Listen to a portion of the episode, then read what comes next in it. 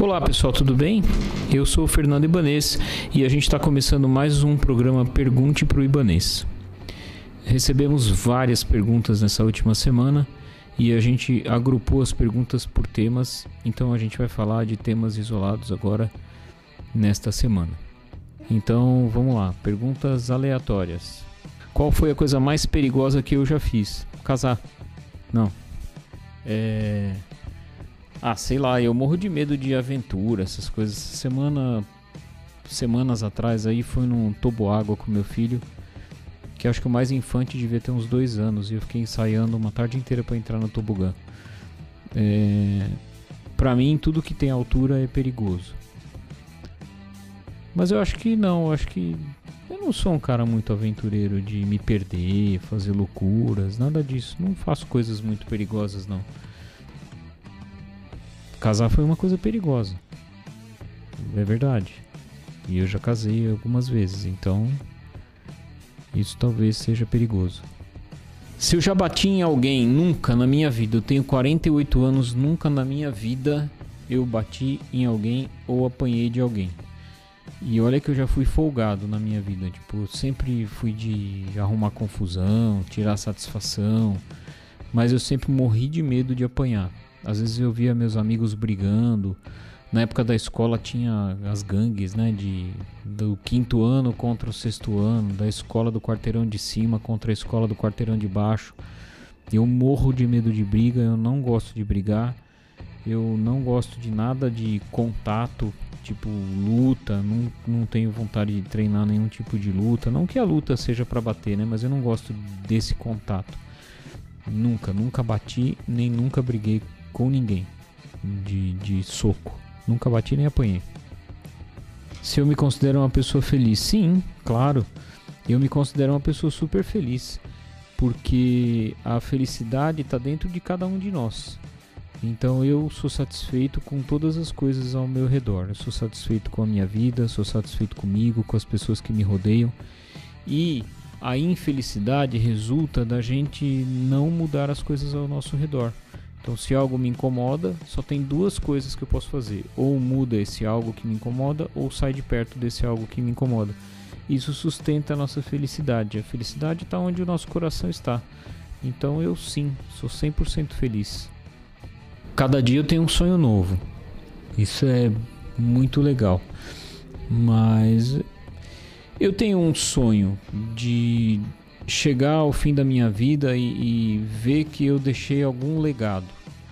Ver que eu fiz algo para os meus alunos, ver que eu fiz algo para a humanidade, para o mundo. Não, não preciso ter descoberto uma roda nova, ter inventado uma lâmpada nova, mas o meu sonho é chegar ao fim da minha vida e ver que as coisas que eu fiz deixaram um resultado bom, positivo, mais do que resultados negativos. Esse é meu sonho.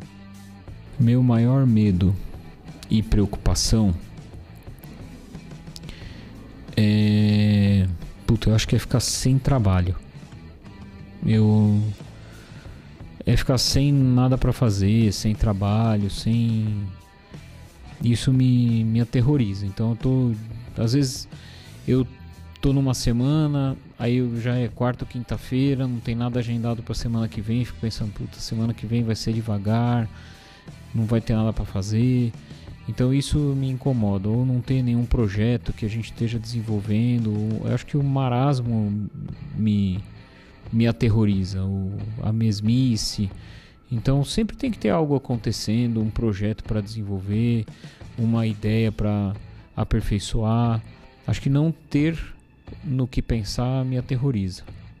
Se eu uso redes sociais e quais eu mais gosto? Eu uso Instagram, uso Facebook e WhatsApp é rede social, não, né?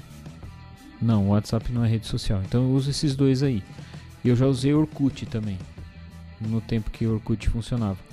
Mas é, eu uso essas duas. E eu, eu acredito. Acredito não. Eu uso as redes sociais porque eu preciso delas para o meu trabalho. Eu sou um profissional liberal. Eu preciso que as pessoas saibam que eu existo. Eu preciso que as pessoas saibam que eu opero. Eu preciso que as pessoas saibam onde me achar e como me achar. Mas sinceramente, eu acho que as redes sociais atrapalham a vida das pessoas. As pessoas é, ficam meio viciadas em rede social.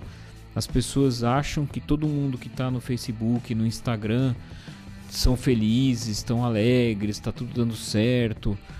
E a vida não é assim, né? A vida é feita de coisas boas e coisas ruins. Não é todo dia que está acontecendo só coisa boa. Então eu uso as redes, mas eu uso quase que exclusivamente com fins profissionais. Eu não faço questão que as pessoas vejam que eu fui comer um bauru ou uma lagosta. Isso é meu, é uma experiência minha com as pessoas que estão ao meu redor. Como que os nossos avós viviam é, sem rede social? Né? Imagina, não faz sentido. Eu, eu uso, mas eu uso profissionalmente. Ah, eu esqueci de avisar vocês que a gente grava no meio da obra de vez em quando. Então passam uns, uns funcionários aqui gritando, de repente alguém marreta alguma coisa. Se vocês ouvirem um barulho, não é sequestro, nada. É a obra. Se eu já estive em algum aplicativo de relacionamento, não. Nunca estive num aplicativo de relacionamento. O que eu acho deles? Olha, eu acho que tem gente para tudo nesse mundo, né? Eu também não diria que se um dia eu estiver buscando alguém, eu não vou procurar num aplicativo, talvez, não sei. Eu acho que à medida em que o tempo passa, o nosso círculo de opções de, de relacionamentos, vamos imaginar que eu tivesse hoje, na situação que eu tenho hoje, 48 anos, se eu fosse um cara solteiro. Eu não costumo ir em balada, não vou em bar, então talvez um aplicativo da mesma forma que tem gente que quer algo casual no aplicativo, deve ter gente que quer algo sério no aplicativo, né? E eu acho que para as duas é, demandas há oferta. Eu não tenho nada contra, não. Eu conheço bastante gente que conheceu o, a sua tampa da panela no, em aplicativo. No meu tempo não tinha aplicativo, então é, não conhecia. Mas no meu tempo tinha Disque Amizade. Meu pai ficava louco comigo porque eu passava horas no telefone, em salas de bate-papo de telefone. Então, acho que não tem nada contra aplicativo, não. O cara quer usar, usa. Muito bem, pessoal, estamos encerrando mais um episódio de Pergunte para o Ibanês. Não se esqueçam, mandem suas perguntas. Tem aí na plataforma que é Anchor, que vocês podem escutar. Tem no Spotify também tem sempre um botãozinho para você mandar a sua pergunta. A gente não vai identificar você, não vai falar quem foi que perguntou o que, a menos que você queira que eu fale seu nome, que você perguntou isso. Também não vou guardar rancor nenhum se você mandar uma pergunta que eu não gostar. Então manda bala, pergunte aí. O nosso podcast está sendo bastante ouvido. Estou super feliz com a receptividade. Várias pessoas me escrevem, pô, ouvi seu podcast e eu fico muito feliz por isso. Muito obrigado por terem me ouvido. Um beijo e até a semana que vem.